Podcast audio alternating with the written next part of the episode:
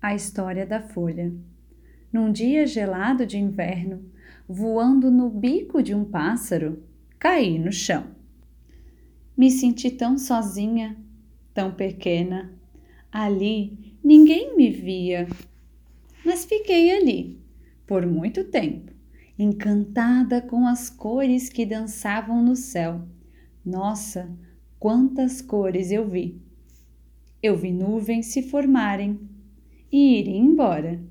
Vi os raios do sol e a luz da lua sobre mim. Numa manhã gelada, cinza, eu estava diferente. Algo aconteceu comigo. Ouvi um barulho. Ploc! Um caule saiu de mim, como mágica. Me vi crescer.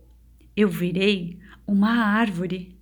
Sabe aquelas árvores gigantes que você pode olhar embaixo? Embaixo dela, aquelas árvores tão grandes que chegam perto do céu? Sim, eu virei esta árvore.